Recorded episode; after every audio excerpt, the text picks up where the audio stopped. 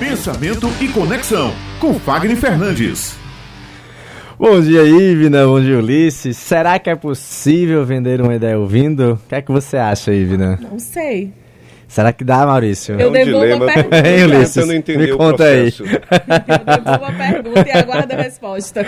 Vamos embora. Primeira coisa que a gente precisa aprender é o que é ouvir. Vocês me ouvem muito falando aqui sobre a arte de falar, a oratória, mas o que é a bendita da escutatória? Acho que nem existe essa palavra no dicionário, tá? A gente já tá aqui criando. Bom, o ouvir é você estar para o outro, é você estar de forma atenta para o outro, é você ouvir o outro na sua essência, sem filtro de julgamento. Você não precisa julgar a outra pessoa para ouvir atentamente. Isso é o ouvir. Então, muitas vezes, enquanto nós estamos falando aqui e a pessoa está nos ouvindo, a gente já está mexendo no celular, está escrevendo, já está elaborando uma resposta da resposta do que pode acontecer, e isso não é ouvir. Ouvir de fato é você estar aberto para outra pessoa, é você estar atento a outra pessoa. E por mais que aparente que nós estamos perdendo tempo, não é, porque você está ali na essência com a outra pessoa, então você está ouvindo atentamente. Você sabe o momento em que ela parou, o que é que ela está dizendo, qual é o encadeamento que ela está trazendo, qual é a ideação que ela está construindo. E aí você tem condições de fazer ali uma, uma boa venda de ideias apenas, apenas ouvindo nós gostamos de pessoas que nos ouvem, tá? É, tem pessoas que chegam, já presenciei muito isso nas empresas, por exemplo, Ulisses. A gente chega na empresa e a pessoa quer, ela quer uma ideia. E você calado, estava calado, fica calado, a pessoa sai. Ela fica assim, fantástica. Ela faz, nossa, obrigado por ter me ouvido. Ela só queria desabafar. Então nós estamos com a mente um pouco cheia ultimamente, muitas informações, e saber ouvir pode ser tão importante quanto falar o essencial na hora exata. Tem um ditado aí popular que diz assim: olha, nós temos duas orelhas para ouvir mais e uma boca para falar menos. Eu gosto de dizer: nós temos duas orelhas para ouvir bem e uma boca para falar no momento certo. Porque tem muitas pessoas que se inibem de falar porque dizem assim: ei, mas eu tenho duas orelhas, então tenho que falar pouco. E acabam não falando é nada. Então precisa ter esse cuidado.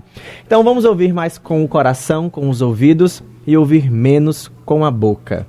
As pessoas não esperam, já concluem e já mandam ali a sua contra-resposta e ali aquela venda de ideia ela acaba sendo ignorada. Então vender uma ideia não é vender um produto ou um serviço, é vender a sua imagem, é vender o que você está defendendo, defender um projeto, defender uma ideia. Ideia precisa ser uma ideia. E aí nós temos alguns tipos de escuta, Ivna. Primeira delas é a escuta seletiva, ou seja, ela tem uma busca para você tomar o controle daquela conversa. Então é quando você está ali ouvindo a outra pessoa e aí você já está ali anotando os pontos que ela está falando para você gerar ali um argumento e tá, devolver de volta para a pessoa. Essa não é uma escuta tão atenciosa, ela é uma escuta qualificada. Você está ouvindo atentamente, mas você está buscando um ponto para que você extraia uma informação e conduza aquela conversa, aquele diálogo. Então isso se chama uma escuta seletiva. A outra é a escuta ativa.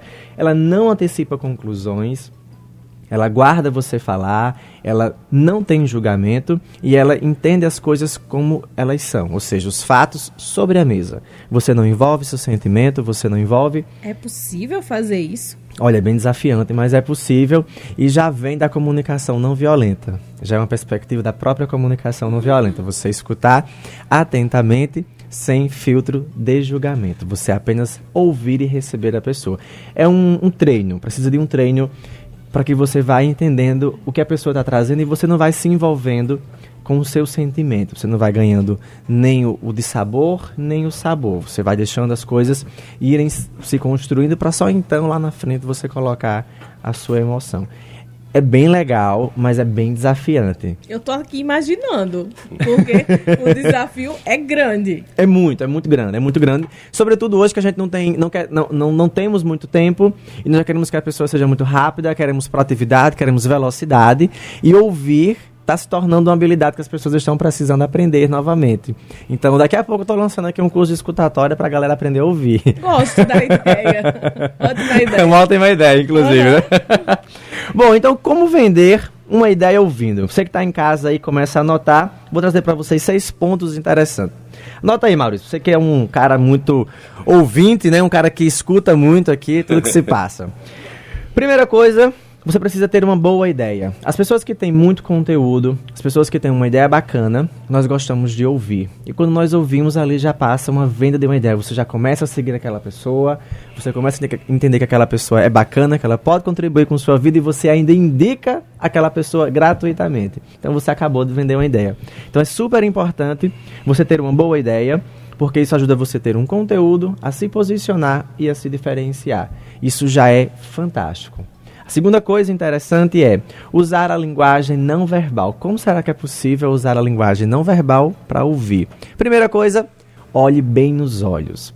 Nós temos algumas dificuldades em olhar no olho da outra pessoa enquanto há um diálogo, né? Então tem pessoas que fogem, tem pessoas que olham para baixo, pessoas que ignoram esse olhar. Se forem pessoas de sexos diferentes ou, ou comprometidas, fica mais distante ainda. E é imprescindível, numa boa conversa, você ter o contato visual olho no olho, gera atenção, você não tem, você não consegue desfocar daquela pessoa e aí você tem um bom resultado. Expressões faciais de afeição, ou seja, você se colocar afetuoso para aquela pessoa. Então, um sorriso, uma acenação importante, é super importante para esse, esse processo. E ter uma postura aberta nesse diálogo em que você está ouvindo. Tem pessoas que estão ouvindo, mas elas ficam muito fechadas. Elas fecham os braços, elas fecham as pernas, elas se encurvam na cadeira. Se estão em pé, elas ficam de banda querendo sair Cruzou daquele contexto. o braço, rompeu com a comunicação, né? Normalmente sim, mas às vezes a gente cruza o braço porque está com frio, ou está desconfortável, está buscando uma postura mais confortável. A gente pede sempre para olhar para a posição das mãos.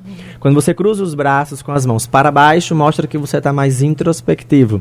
Quando você cruza os braços com as mãos para cima, mostra que você está apenas numa postura confortável e continua aberto para aquele diálogo. Mas o importante é que você consiga dar aquela quebrada, é super importante.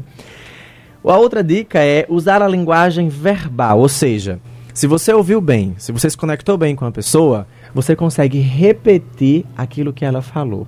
Então, quando você repete o que a pessoa falou, ela fez, poxa, o cara está me ouvindo. Então, ele vai sempre ter você como uma referência positiva. Então, quando nós somos ouvidos e que você está, olha, você falou isso mesmo? E a pessoa faz, não, não foi bem assim, eu, eu acho que eu quis dizer dessa forma.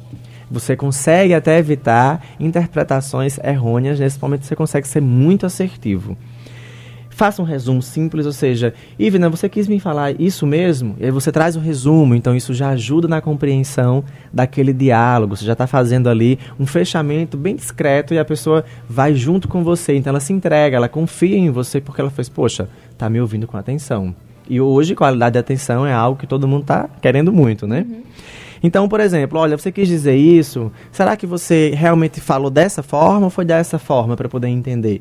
São percepções que vai ajudando a direcionar esse diálogo e começa a partir da audição. Porque se você não ouviu o que a pessoa disse, como é que você vai ter essa informação do que ela falou? Não dá, né? Não rola. Uma outra dica é use a emoção, aí a gente entra no campinho da expressividade ou seja, demonstre interesse realmente, seja entusiasta com aquela pessoa, ou seja, não é ouvir e estar tá com a aparência caída, cansada, de poxa, não aguento mais você falar. Não, é realmente você estar tá ali junto com a é pessoa. É prestar atenção de é verdade. É prestar atenção de verdade, é estar junto, é rir no momento que for para rir, é, se ficou uma fala triste, você embarca nela e não você faz, sabe, ignora a pessoa porque ela, não estar junto, essa postura de expressividade, ela vai junto com o diálogo da outra pessoa. Mesmo que você faça essa conversão depois, né? A pessoa estava no estado triste e você deixou ela no estado mais alegre e feliz. Isso é super importante a gente ter essa percepção. Sempre que alguém entrar em contato com você, dá a oportunidade dela mudar esse estado, né? E lembrar, assim, estar triste em determinados momentos é normal. Acho sim, que sim, não sim, tem, sim, sim. Não tem como ser feliz o tempo não, todo. Não, não, né? cansa. Ser feliz o tempo inteiro cansa. E, então, né? é, a gente tem que, tem que, é, que tem que experimentar as outras, as, outras, as outras emoções. Né? Não dá pra você ser sorridente o tempo inteiro. Cansa, gasta energia absurda você ser feliz o tempo inteiro. Já você ter a mentalidade de uma pessoa de felicidade, não. É diferente. Boa, gostei. Uma outra dica é o silêncio, ou seja, confirme, tenha tempo de qualidade, tenha atenção de qualidade, foque e centre na pessoa que está com você. Isso vai ajudar a fortalecer a relação, vai ajudar a fortalecer essa venda dessa ideia. A pessoa consegue criar uma referência sobre você e você começa a ser procurado de uma forma muito espontânea. As pessoas vão começar a buscar você, muitas vezes pelo ouvir ou pela palavra que você disse porque ouviu bem Às vezes, para que você traga uma boa fala, é preciso antes uma boa escuta. Porque quando você escuta a outra pessoa, você sabe exatamente o que ela precisa ouvir. E aí não é mais a sua verdade. Passa a ser um diálogo empático porque você está falando na necessidade do outro e não só mais na sua necessidade. Isso é fantástico. É, é libertador, promove muitas curas, inclusive.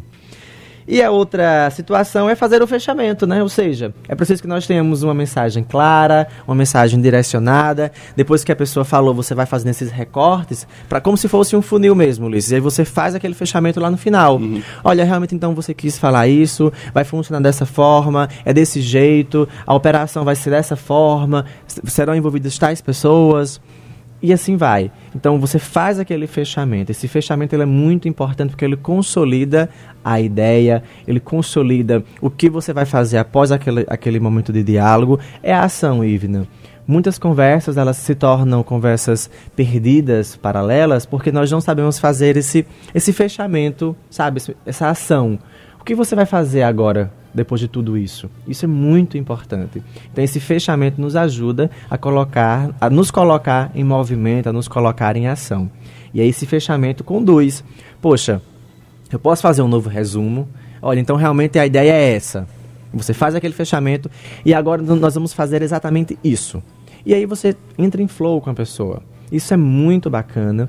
A gente tem utilizado muito isso nas empresas, que é essa parte de você ouvir mesmo com atenção, ter essa qualidade. É super importante a gente se deparar com essa percepção de fechar as ideias. Às vezes, no momento das contribuições, a gente esquece o momento ápice, fechar a ideia. Uhum. Mesmo que você faça depois alguma mudança, algum ajuste, mas é super importante fazer o fechamento da ideia, como vocês fazem aqui, por exemplo, o fechamento de cada matéria, de cada convidado que passa aqui. Não sempre há o fechamento. Uhum. Da mesma forma, a gente precisa fazer isso nos nossos diálogos. O que, é que a gente conclui, né? O que, é que a gente vai fechar?